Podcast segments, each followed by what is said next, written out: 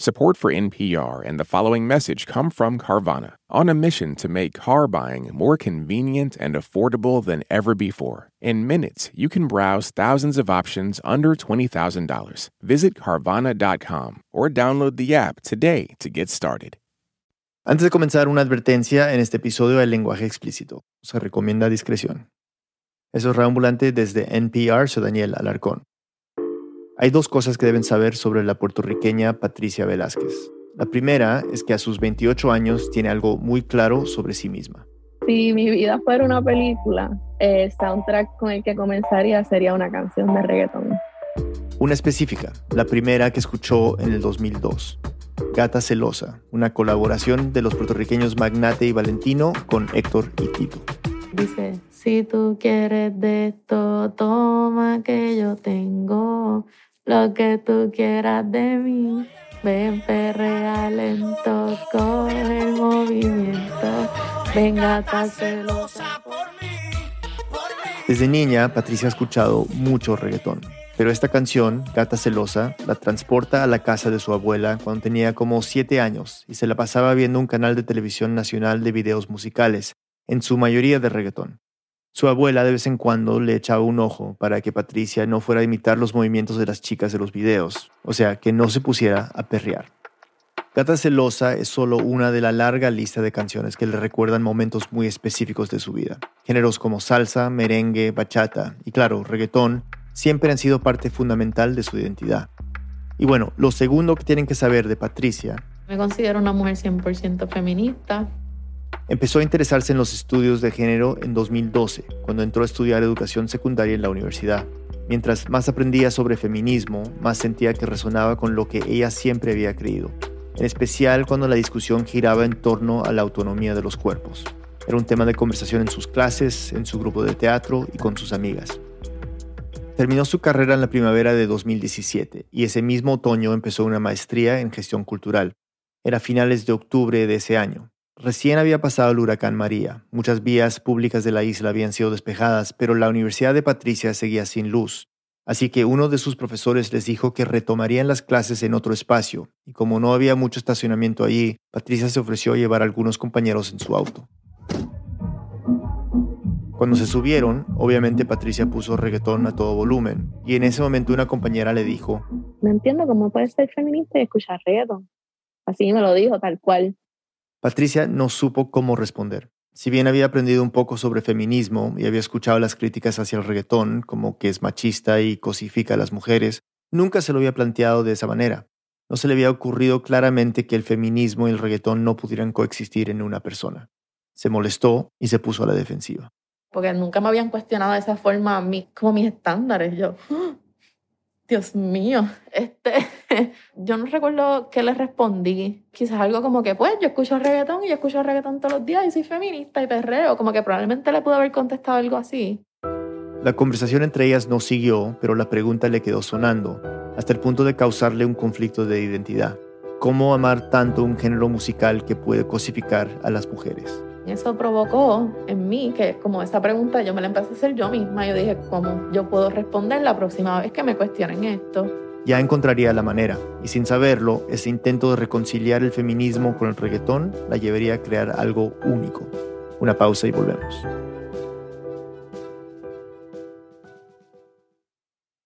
I'm Rachel Martin. You probably know how interview podcasts with famous people usually go. There's a host, a guest, and a light Q&A. But on Wildcard, we have ripped up the typical script. It's a new podcast from NPR where I invite actors, artists, and comedians to play a game using a special deck of cards to talk about some of life's biggest questions. Listen to Wildcard wherever you get your podcasts, only from NPR. Instead of scrolling mindlessly, engage mindfully with the NPR app. With a mix of on demand news, stories from this station, and your favorite podcast, you can relax without shutting off your brain. Download the NPR app today. Do you ever wish you could get your stories in three hours rather than three minutes? Or maybe you're sick of doom scrolling, getting your news in bits and pieces. That is where Embedded comes in. We bring you documentary series that will change the way you think about things. Find us wherever you get your podcasts.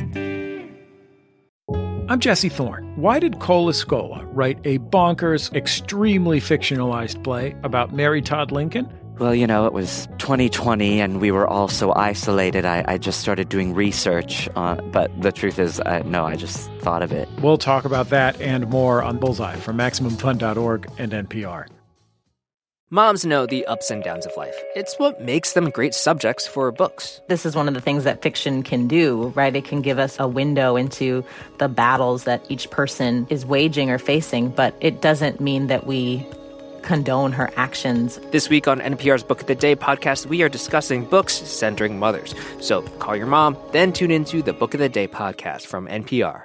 Estamos de vuelta en Ambulante. Nuestra productora senior, Lisette Arevalo, nos sigue contando. Conocí a Patricia en junio de 2022 en San Juan, Puerto Rico.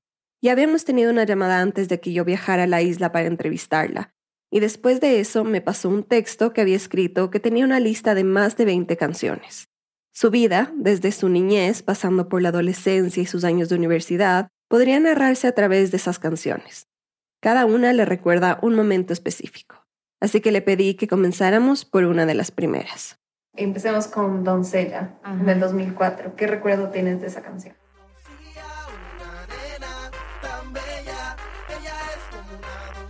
Había una muchacha que nos cuidaba mientras mi mamá trabajaba y el hermano de ella, mientras lavaba ponía música alta y escuché esa canción como que la relacionó mucho a esa casa.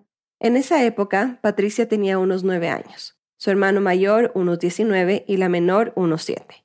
Ya habían pasado cuatro años desde que sus padres se habían divorciado y mudado a diferentes pueblos del sudeste de la isla. Su mamá vivía en Juncos y su papá a un poco más de diez minutos en Las Piedras. Ella y su hermana vivían entre las dos casas, pero pasaban más tiempo en la de su mamá. Doncella era una de las tantas canciones que Patricia escuchaba del álbum Motivando a la Yal de los puertorriqueños Zion y Lennox, que por esa época estaba muy de moda y sonaba todo el tiempo en la radio.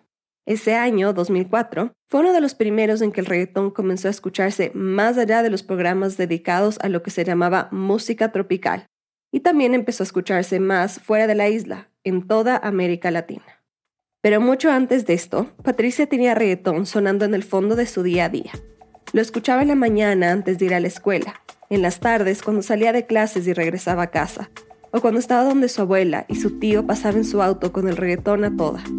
Hasta lo escuchaba en la escuela pública a la que iba. Cuando había fiestas dentro del colegio, las profesoras ubicaban un parlante en medio del patio y ponían reggaetón. Patricia tenía ocho años más o menos cuando tuvo su primera fiesta y se acuerda que a todos los niños les encantaba. Y me acuerdo que los bailes eran que se ponían como en una fila india, uno detrás de los otros, y bailaban como de lado a lado. Era alguna cosa bien, incluso hasta separados, no era nada sexual. Era un disfrute entre chamaquitos vacilando con reggaetón. Y es que el reggaetón estaba presente en casi cada rincón de su Puerto Rico. En el barrio donde vivía su mamá, en Juncos, por ejemplo, había... Muchos carros con música alta, vecinos con música alta. Eran unos barrios, unas urbanizaciones un poco más, de menos exclusivas. Menciona que la zona donde vivía su mamá era menos exclusiva porque el reggaetón, de cierta manera, también lo era. Antes de seguir, tengo que dejar algo claro. Hablar del origen del reggaetón es como hablar del origen del pisco, un tema polémico y de discusión. Algunos dicen que nació en Jamaica, otros en Panamá, en la ciudad de Nueva York y claro, en Puerto Rico. Lo cierto es que todos estos lugares han sido cruciales para el desarrollo del género musical. Así que se podría decir que el reggaetón no es técnicamente de un solo lugar. Pero lo que sí podemos decir, y otros ya vienen diciendo, es que su fuerza comercial se estableció en Puerto Rico. Entonces, con el permiso de Panamá y el resto del Caribe, nos vamos a enfocar en este lugar. El reggaetón que nació en el Puerto Rico de los años 80 salió de las zonas marginalizadas de la isla. La fusión de los ritmos del rap estadounidense y la estética del reggae jamaiquino y panameño se escuchaba en las barriadas y los caseríos, esas viviendas públicas destinadas a las familias de bajos ingresos. Nació como una expresión cultural del malestar social y los jóvenes creaban canciones con letras rapeadas, a veces cantadas, y se caracterizaba por diferenciarse del rap más comercial de los estudios de grabación. Esa nueva música puertorriqueña era cruda, confrontacional, bulliciosa y muchas veces violenta. Era espontánea, sin censura, y hablaba de lo que pasaba en las calles, pero sobre todo hacía referencia a las condiciones sociales del país, tasas de desempleo de hasta 59% en algunas zonas, escuelas en malas condiciones, corrupción gubernamental y violencia vinculada al narcotráfico. Muchas canciones sonaban algo así, como esta canción de Vico C de 1990, Recta Final.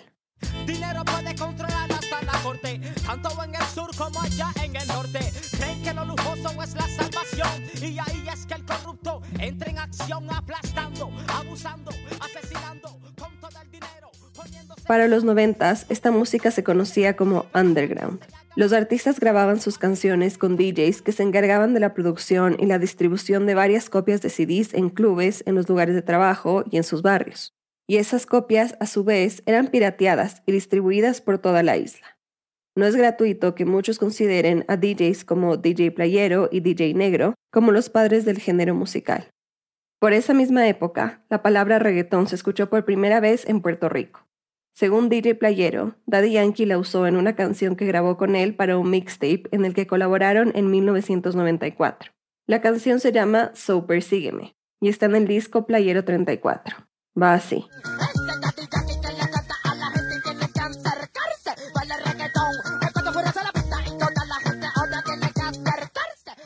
Y aunque era música que se escuchaba cada vez más, estaba lejos de ser aceptada por todo el mundo. Por el contenido de la gran mayoría de sus letras y su origen, algunos la relacionaban con una subcultura de la delincuencia.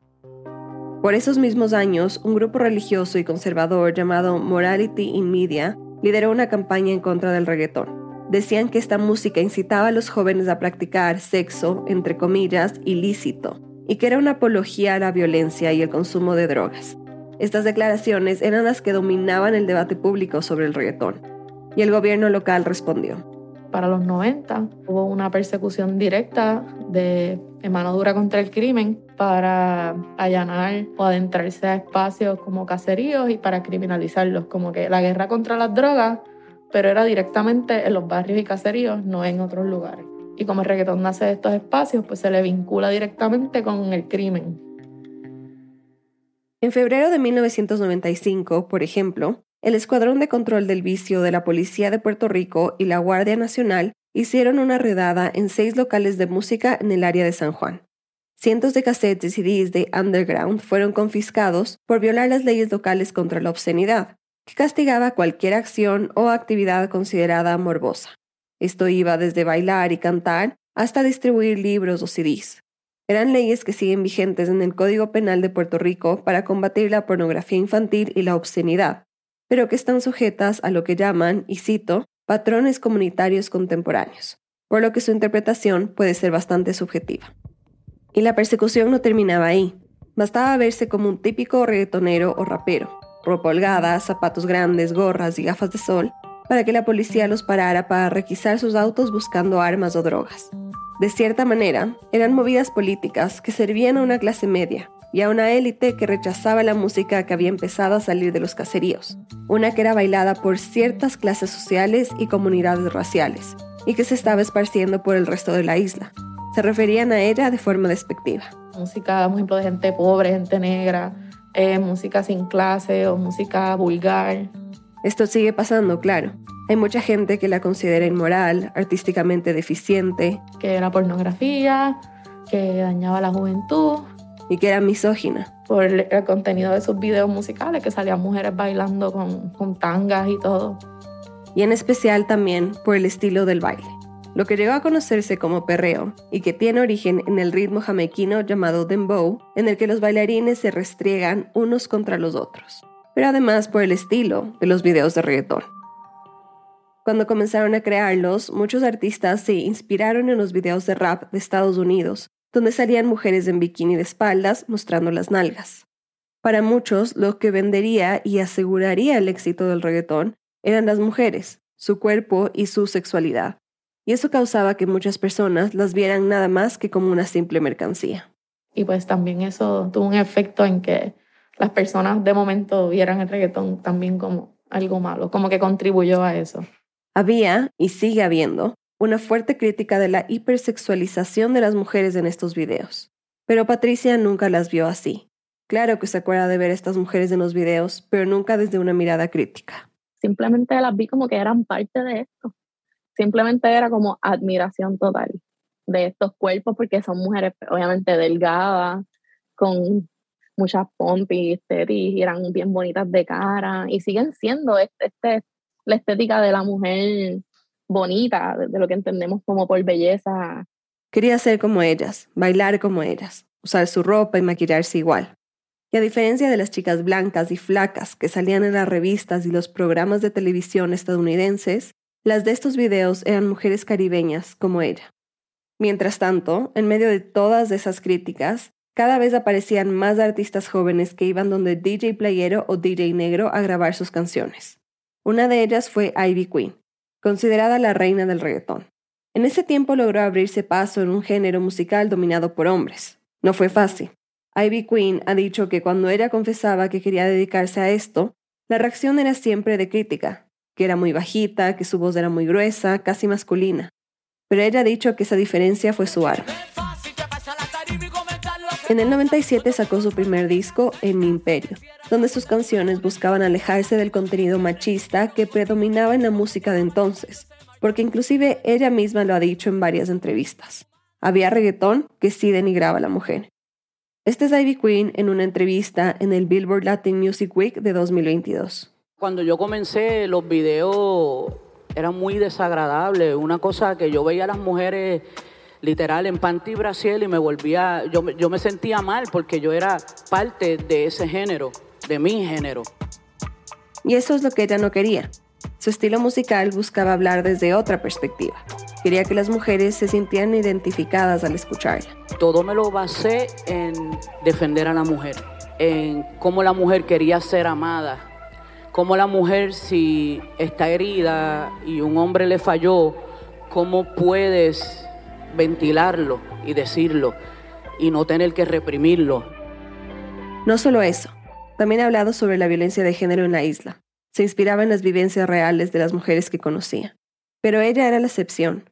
Seguía habiendo columnas de opinión en los periódicos y programas de televisión enteros que se dedicaban a criticar el reggaetón.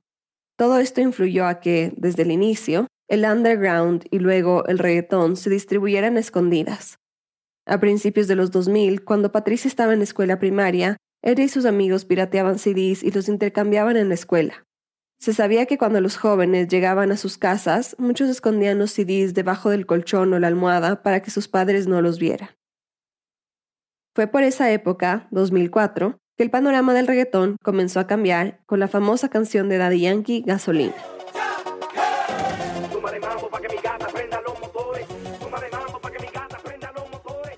El reggaetón, incluida esta canción, sonó desde Estados Unidos pasando por Europa y el resto de América Latina.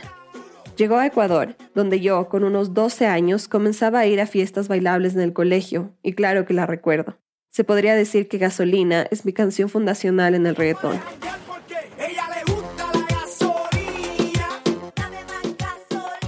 La anticipación de que el reggaetón se podría convertir en lo que el hip hop fue para los afroamericanos causó una ola de cambios en la industria. Las disqueras de hip hop crearon sellos latinos y empezaron a firmar con artistas reggaetoneros como Daddy Yankee, él, por ejemplo, comenzó a ganar millones con su música y con los contratos que hizo para promocionar productos, crear líneas de ropa y giras musicales. Ya para 2006, los discos de reggaetón se vendían tanto que varios artistas recibieron uno de los reconocimientos más importantes en la industria musical, el disco de oro, platino y doble platino por su éxito en ventas. Ese mismo año, la música que comenzó con el rap de los muchachos de caseríos llegó a los Grammys latinos, cuando Calle 13 se llevó tres premios. A pesar de todo este reconocimiento y popularidad, el reggaetón no dejaba de ser algo prohibido para muchas personas, incluso en Puerto Rico. Pero mientras más se buscaba censurarlo, más popularidad ganaba entre la gente. Miles de jóvenes como Patricia lo escuchaban activamente, ella se acuerda que cuando comenzó la época de tener iPods y reproductores MP3, por ahí por el 2006-2007, sus amigas descargaban todas las canciones que querían de Internet, y Patricia les pedía que las cargaran en su reproductor MP3. Prefería no bajarle en la computadora de su casa, a pesar de que no había una prohibición directa de su mamá o su papá.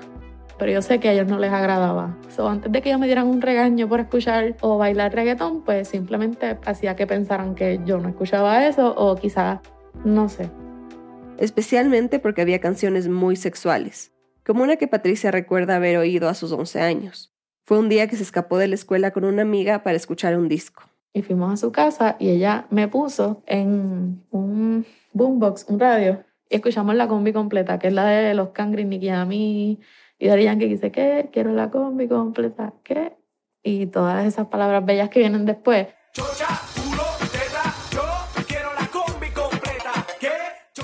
La canción se llama En la cama y salió en 2001, cuando Patricia tenía tan solo 7 años. Patricia la estaba escuchando cuatro años más tarde, porque no es que la ponían en los eventos escolares a los que ella iba, quizá justamente por la letra que acabamos de escuchar. Y es que no es nuevo que haya música que no es recomendada para los niños y que no fue escrita pensando en un público infantil. Muchos psicólogos han hablado de los riesgos de que niños entre 6 y 12 años se enfrenten a un contenido que va más allá de su entendimiento del mundo. Puede confundirlos, causarles problemas de autoestima o llevarlos a un desarrollo precoz. Claro que esto no es exclusivo del reggaetón. Pasa con telenovelas, películas, series, libros y música de otros géneros. Pero sí es cierto que el reggaetón habla de sexo sin tapujos. Y en parte eso era lo que le molestaba a muchos adultos. Yo siento que para las personas de donde nace esta música, y también como es una música que empezó con la juventud, pues para la juventud no necesariamente esto era algo despreciable o malo. Sí, era más como personas adultas que sí que veían esto como mal. Patricia no recuerda haberse escandalizado en su adolescencia con las letras explícitas de las canciones. Para ella y sus compañeros era como una travesura, pues sabían que no debían escuchar esa música. En ese momento de su vida no tenía conciencia de la hipersexualización de las mujeres en las canciones de reggaetón, ni de la agresividad de la letra hacia ellas. Además que para esa época ya no solo había canciones de ese tipo. En 2003, Ivy Queen lanzó su canción Yo Quiero Bailar, una revolución completa para la música, porque hablaba sobre el consentimiento de las mujeres. Yo quiero bailar, tú quieres sudar y pegarte a mí, el cuerpo rosar. Yo te digo si tú me puedes provocar, eso no quiere decir que para la cama. Además, a Patricia cada vez se le hacía más claro cómo el desprecio del reggaetón era un asunto de clase, pues lo vivió de primera mano. Cuando llegó a la secundaria, su mamá la sacó del colegio público y la puso en uno privado y católico. Ahí las dinámicas cambiaron un montón porque pues como hay gente con más dinero, otros accesos, unas vidas un poquito más privilegiadas. Ahí pues es la primera vez que me decían como cafre y cafre es como persona pobre o inculta o de barrio. Las mismas características que se les atribuían a las personas que escuchaban reggaetón. En ese colegio no se permitía oír esa música en las fiestas, y mucho menos bailar como lo hacía en la escuela pública.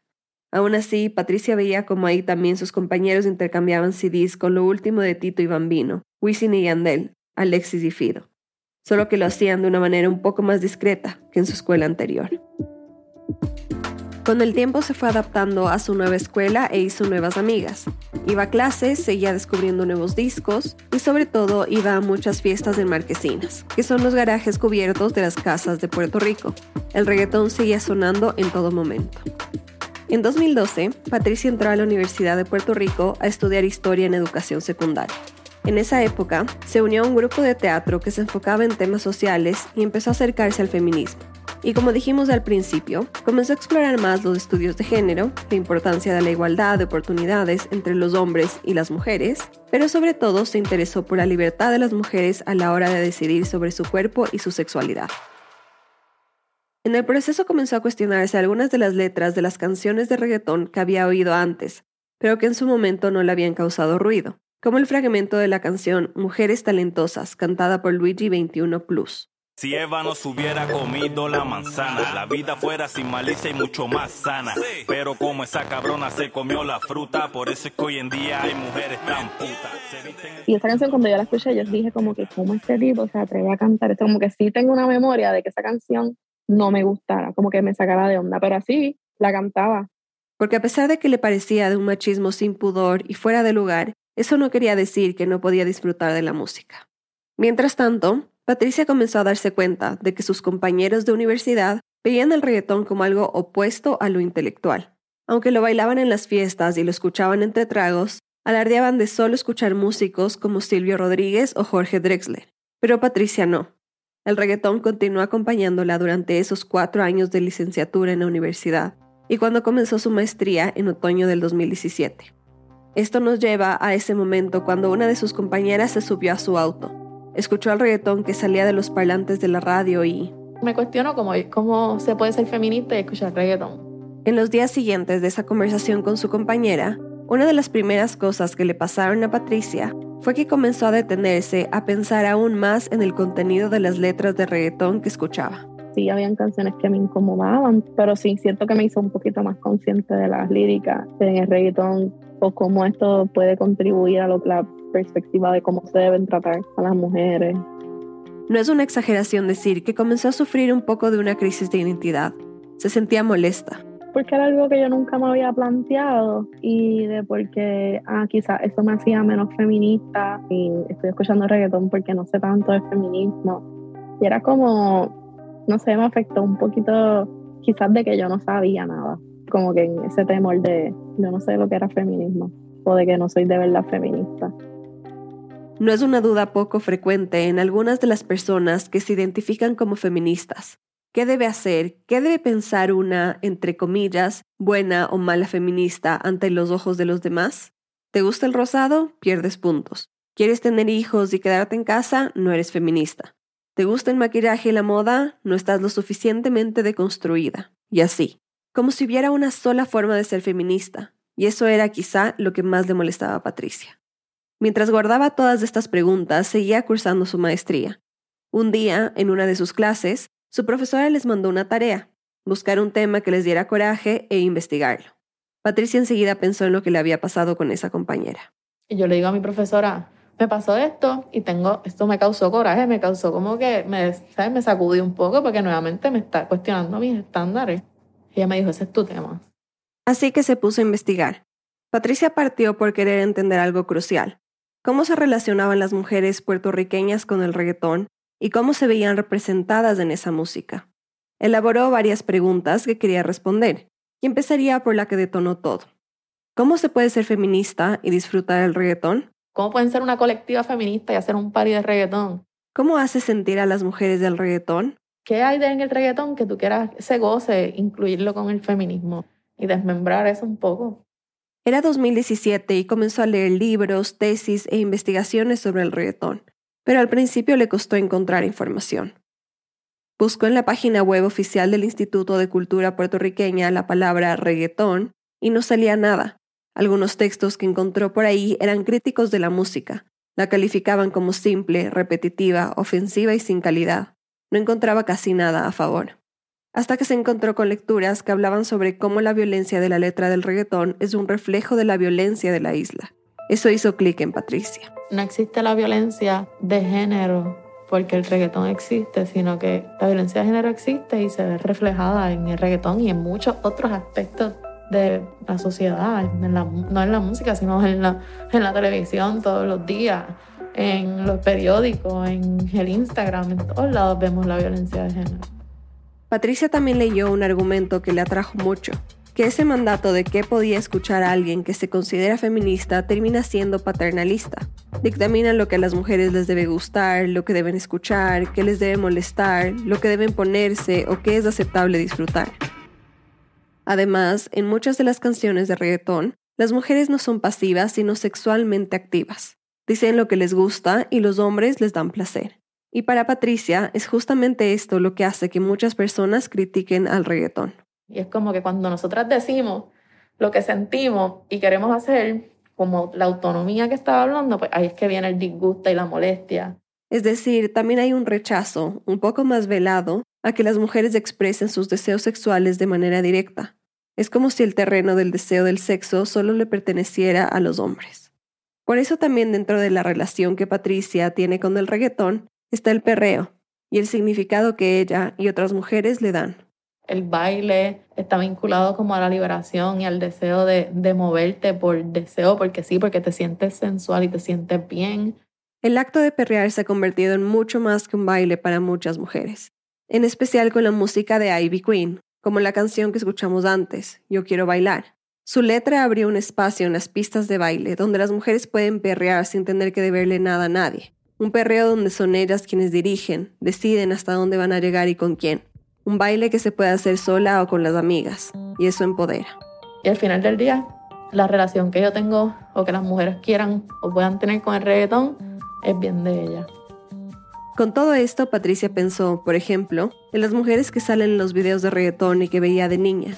Sabía que la crítica más común era que eran cosificadas e hipersexualizadas, y llegó a la conclusión de que no tiene un problema con eso siempre y cuando sean ellas las que ponen los términos de su participación, que les paguen bien, que se sientan cómodas perreando frente a la cámara.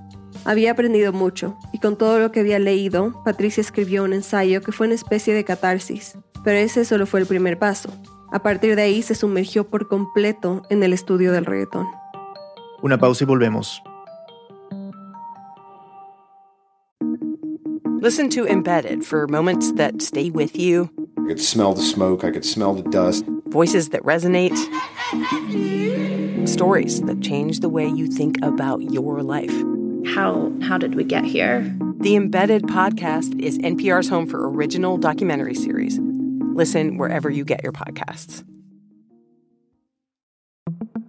On NPR's Throughline, we cannot function for 24 hours without cobalt because it's in our smartphone, our tablet, our laptop. And as a consequence, the lives of the people living in that part of the Congo descended into just a catastrophe. Find NPR's Throughline wherever you get your podcasts. On Wait, Wait, Don't Tell Me, we have very important people on our show and then ask them about very unimportant things. Here's U.S. Treasury Secretary Janet Yellen. Uh, we are also reliably informed that among your enthusiasms, in addition to macroeconomic policy, is mobile games. Uh, there is some truth in that. There's some truth in that. Join us for the NPR podcast that considers all the other things. That's Wait, Wait, Don't Tell Me. Why is everyone so obsessed with traditional wives or trad wives on social media? This week, we're talking about the viral videos of women making marshmallows and mozzarella from scratch, and how behind the sheen of calm kitchens and cute fits, there's some interesting pessimism about our modern world. And that's worth digging into. Next time on It's Been a Minute from NPR. Estamos de vuelta en Radio Ambulante, soy Daniel Alarcón. Nuestra productora Lisette Arevalo nos sigue contando. Después de ese primer escrito, Patricia comenzó a relacionar el reggaetón con todos los temas que veía en sus clases de la maestría. Hasta se convirtió en su tema de tesis, pero no se quedó en solo algo académico. Mientras estaba trabajando en su tesis, Patricia logró ser pasante en el Smithsonian Center for Life and Cultural Heritage en Washington, D.C. Era verano de 2019 y ahí la conoció a ella. Yo soy Ashley Oliva Mayor, soy una historiadora y curadora de música latina. Ashley trabajaba en el Smithsonian desde 2016 y en ese momento, 2019, formaba parte del Latino Center. Como Patricia estaba interesada en conectarse con diferentes personas que estudiaran música latina, buscó a Ashley para conversar. Me dice, mira, estoy súper interesada en hablar contigo, me interesa la música, el reggaetón. Yo le dije, wow, me encanta también.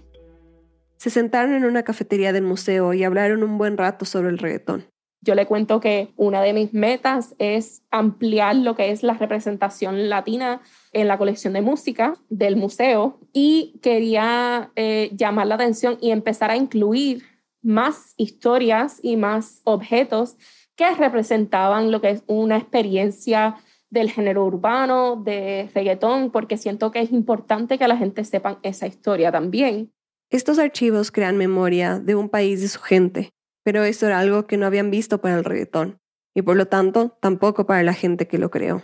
Reggaetón no es un género de, de ayer, es un género de más de 30 años ya. La importancia es también reconocer los orígenes de esa música, de dónde viene, las comunidades en que se desarrolló, las personas que influyeron en el desarrollo del género. Patricia pensaba igual que Ashley, y las dos se quedaron maravilladas la una con la otra, con lo que pensaban y su pasión por el reggaetón. Unos días más tarde, a Patricia la invitaron a un tour con el grupo de pasantes del Centro Latino, y Ashley era la guía. Les mostró diferentes artículos de historia de la música latina que conserva el Smithsonian, como los trajes de Celia Cruz y hasta los zapatos que utilizaba en sus conciertos. Patricia estaba maravillada con lo que veía, pero también le sorprendió algo. En medio de todos esos objetos, discos y pósters de música latina en el Smithsonian, no había uno solo sobre reggaetón. Yo me quedé como que con el pensamiento de que diantre aquí faltaría algo como de reggaetón. Y después de haber visto tantos objetos con tanta memoria en el Smithsonian y la conversación que había tenido con Ashley, Patricia pensó, ah, mira, quizás yo puedo hacer un archivo que tenga cosas de reggaetón. Ya en el avión de regreso a San Juan, Patricia empezó a soñar con tener una colección gigante con objetos y un recorrido por los hitos de esa música. Quizá hasta algún día llegar a tener todas esas cosas que había visto en el Smithsonian. Pero en vez de los zapatos y los trajes de Celia Cruz, podrían ser los disfraces de los bufones que salían en ese primer video de reggaetón que vio de pequeña, Gata Celosa, o tal vez alguna de las gafas o las cadenas doradas que usaban los cantantes en los años 90. No era una cuestión de tener esos objetos por el simple hecho de tenerlos, sino por su contenido histórico, su memoria, y la influencia que ha tenido en la manera en que ella y tantos jóvenes puertorriqueños piensan, hablan y sienten. Porque para Patricia, el reggaetón es cultura puertorriqueña. Y ese sería el lema de su proyecto de tesis, el reggaetón es cultura. Decidió llamarlo Hasta Abajo Project, por ser una de las frases más gritadas y cantadas en medio del disfrute de las fiestas de reggaetón. Era noviembre del 2019 y para dar inicio al archivo creó una cuenta de Instagram. El primer post decía que Hasta Abajo es un colectivo que busca salvaguardar, educar y exponer el reggaetón para resaltar su valor en la cultura puertorriqueña, que la meta era crear un museo a través de una serie de proyectos, y seguía. Uno de ellos, por ejemplo, es la creación de un archivo histórico. Para poder comenzar con su creación necesitamos su ayuda. Con el hashtag Somos Hasta Abajo, Patricia pedía que las personas enviaran fotos de conciertos, cassettes, flyers o cualquier otro objeto de reggaetón que tuvieran guardado. Hizo lo mismo en sus cuentas de Facebook y Twitter, y aunque la respuesta no fue masiva, sí recibió algunas. Una persona le envió una foto de una colección de CDs que tenía que había comprado e intercambiado con sus amigos en sus años de estreno. Su post venía acompañado de un mensaje que decía que cada vez que escuchaba esa música lo transportaba a sus años de juventud.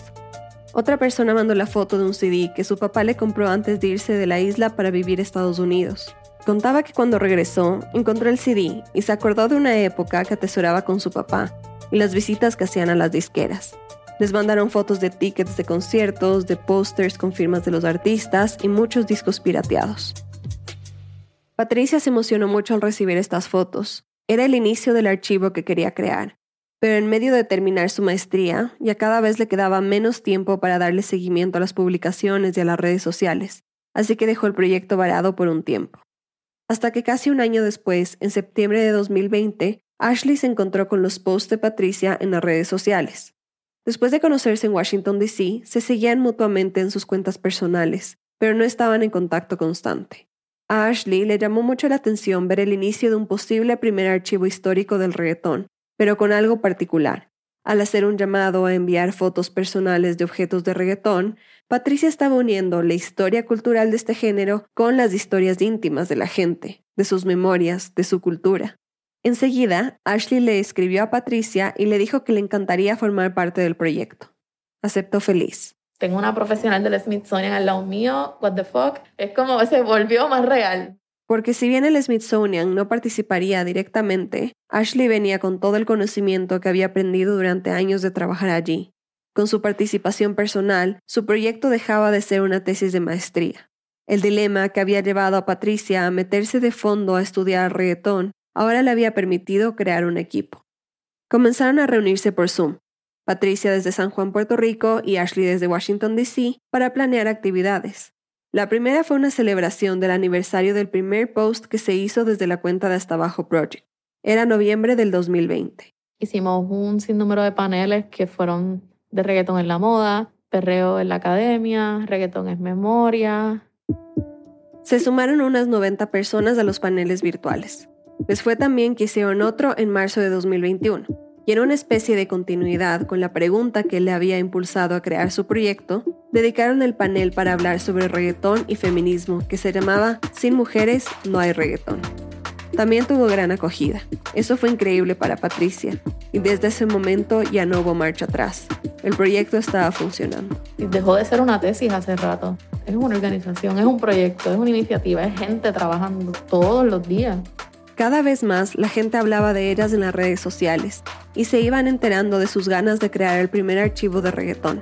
Además que por ese entonces empezaron a pedirle a la gente que, si podía, donara sus objetos para poder crear el archivo físico que tanto querían. Y ese mismo año pasó algo increíble. Ahí nos contacta Juan Arroyo. Me escribe, mira, yo soy Juan Arroyo, yo fui el creador de Reggaeton Lyrics, que después fue Reggaeton World, y yo, ¿qué? Reggaeton Lyrics era una página dedicada a difundir la música y también sus letras. Y en, mira, en mi casa yo tengo un montón de CD y un montón de cosas, te las voy a dar. Y nos dio sobre 300 artículos, entre revistas, CD, carnets de prensa. Y ahí es como oficialmente tenemos un archivo, tenemos material. Patricia no lo podía creer. Muy agradecida con Juan Arroyo, le dijo que iría a recoger las cosas cuando tuviera un lugar para guardarlas. No quería tener todos esos objetos ahí, en su casa, empolvándose. Quería hacerlo bien desde el inicio, de manera profesional, así que se preparó. Yo tomé clases de archivo, no somos un corillo de loquitos inventándonos un archivo. En esa clase aprendió técnicas para preservar los objetos de la mejor manera, agarrarlos con guantes, cómo limpiarlos, bajo qué condiciones guardarlos. Después de unos días consiguieron un espacio para rentar una bodega grande que estaba aclimatada y tenía las condiciones necesarias para preservar los objetos. Patricia llamó a Juan y quedaron en que iría a su casa a retirar el material.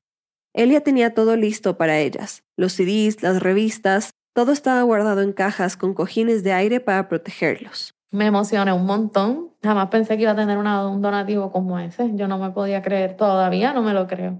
Y cada vez que vamos y veo todo ese CD, que básicamente está casi toda la música del reggaetón ahí.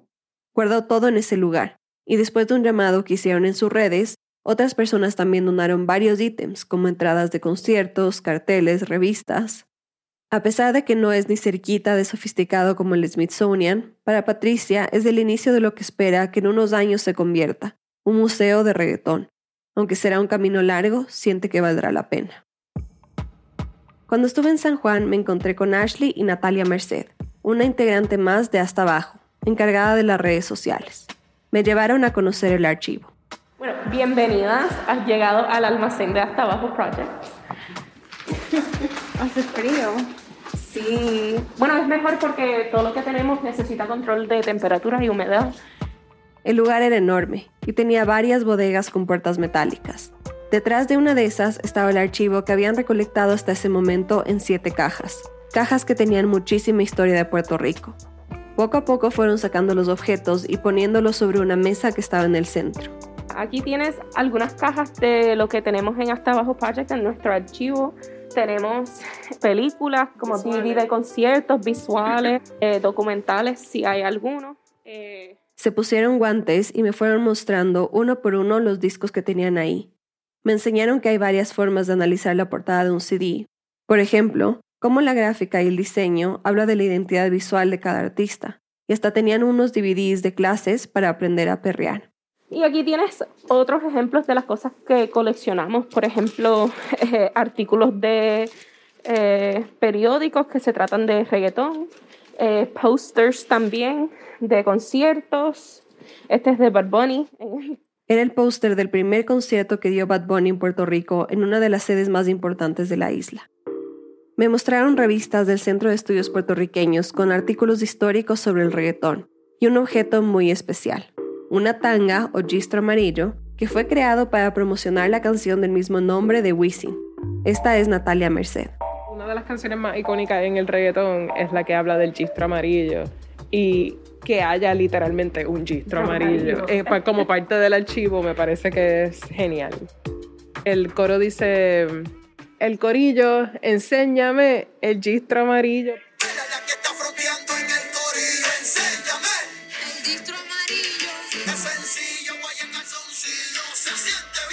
Bien a fueguillo. Este gistro es uno de los ítems favoritos que tienen en el archivo de hasta abajo, por ahora. Para Natalia, por ejemplo, su objeto soñado serían unas gafas de Bad Bunny, de las que usaba al inicio de su carrera. Y quién sabe, a este ritmo es probable que lo consiga. Ahora son ocho personas trabajando para alimentar el archivo y para crear memoria. Dan charlas en colegios, universidades y hasta en el Conservatorio de Música de Puerto Rico. Se han puesto a las órdenes de quien quiere estudiar el reggaetón para que puedan usar Hasta Abajo como una bibliografía del género musical. Pero no todas han sido actividades dentro de las aulas, y solamente sobre reggaetón. Se han puesto a perrear en fiestas organizadas por ellas, talleres de perreo y mucho bailoteo, y en general su trabajo ha sido recibido bien. Las acompañé a una feria de artistas donde fueron a vender sus camisetas, CDs y stickers para recaudar fondos y autogestionar su proyecto. Patricia y Ashley estaban usando la camiseta icónica de Hasta Abajo Project que dice Reggaetón es cultura. Y en un momento de la tarde, una señora en sus cincuentas se paró cerca de la mesa, vio la camiseta y negó con la cabeza con una sonrisa cínica. ¿Ves lo que pasó ahí? me preguntó Patricia. No era la primera vez que recibían un gesto como ese. La camisa de reggaetón escultura es un statement bien contundente y sé que puede incomodar a muchas personas como le puede encantar a otras. Siento que tiene que ver con cómo el chip mental que estaba hablando de que del tabú que va alrededor del reggaetón, o sea, es un ataque de años y que todavía sigue. Siento que ese tabú también a veces no le permite a las personas decir reggaetón y cultura. No, cultura es el jíbaro puertorriqueño, cultura es la bandera de Puerto Rico. O sea, pero no, cultura es mucho más. Cultura no es lo que nos dice el gobierno que es cultura. A pesar del nivel de fama de cantantes puertorriqueños como Bad Bunny, Daddy Yankee, Ozuna, todavía hay muchas miradas juzgonas hacia la música y bueno, hacia el perreo. Todavía existe la idea de que es la música del diablo, como muchas veces escuché en mi adolescencia. Todavía queda el cuestionamiento de si se puede ser feminista y gustarnos del reggaetón. Pero eso no le importa a Patricia porque después de todo, el trabajo que ha venido haciendo le ha enseñado mucho sobre sí misma, sobre su identidad, su cultura y la relación que tiene con el feminismo. Y esto último lo ha llevado a su proyecto. Publican posts en sus redes sobre feminismo y sexualidad, y constantemente están buscando alimentar la discusión al respecto. Ha sido la manera en que Patricia ha logrado una especie de reconciliación con esa duda que la carcomía. Si ahorita te hiciera la pregunta, esa misma persona, o yo en este caso, ¿cómo puedes ser feminista y gustarte el reggaetón? ¿Cómo responderías? Que porque puedo, porque en mi feminismo precisamente me lo permite, me permite decidir qué me gusta, qué escucho, qué bailo, qué no bailo, y me da esa autoridad de mí sobre mi cuerpo y mis decisiones. No es sorpresa que ahora haya muchas mujeres, personas del colectivo LGBTIQ y feministas que han encontrado en el reggaetón una herramienta de liberación, que además es un género que no ha dejado de lado sus raíces, la protesta social en todos los niveles. Y las mujeres han estado ahí, dándole un nuevo significado a las canciones, hablando de los temas urgentes que les atraviesan. No por nada ahora los nombres más sonados de la industria son de las mismas mujeres que han demostrado esa autonomía, como la colombiana Carol G con su tema Bichota, que viene de la palabra puertorriqueña bichote, utilizada para hablar de los jefes de droga, pero que Carol G le ha dado un nuevo significado. La utiliza para referirse a una mujer poderosa, atrevida, sexy. Y también está el mismo Bad Bunny, que a pesar de que muchas de sus canciones más viejas pueden considerarse machistas, ahora tiene varios temas que son todo lo contrario. Entre ellos, uno de los más famosos, yo perreo sola. Una canción dedicada justamente a esa libertad de las mujeres de perrear cuando quieran, con quien quieran, y sin que nadie se les pegue, como ya lo había planteado Ivy Queen. Y por esto, y muchas razones más, es que Patricia me dijo algo que una vez escuchó decir a una colectiva feminista. Si no puedo perrear, no es mi revolución. Lizeth Arevalo es productora senior de Raambulante, vive en Quito, Ecuador. Esta historia fue editada por Camila Segura, Natalia Sánchez Loaiza y por mí. Bruno Celsa hizo el fact-checking, el diseño sonidos de Andrés Aspiri con música original de Ana Tirán.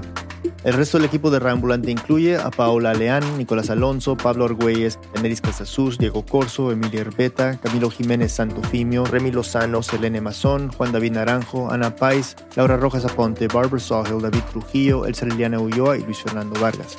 Carolina Guerrero es la CEO. Radambulante es un podcast de Radambulante Studios. Se produce y se mezcla en el programa Hindenburg Pro. Radambulante cuenta las historias de América Latina. Soy Daniel Alarcón. Gracias por escuchar.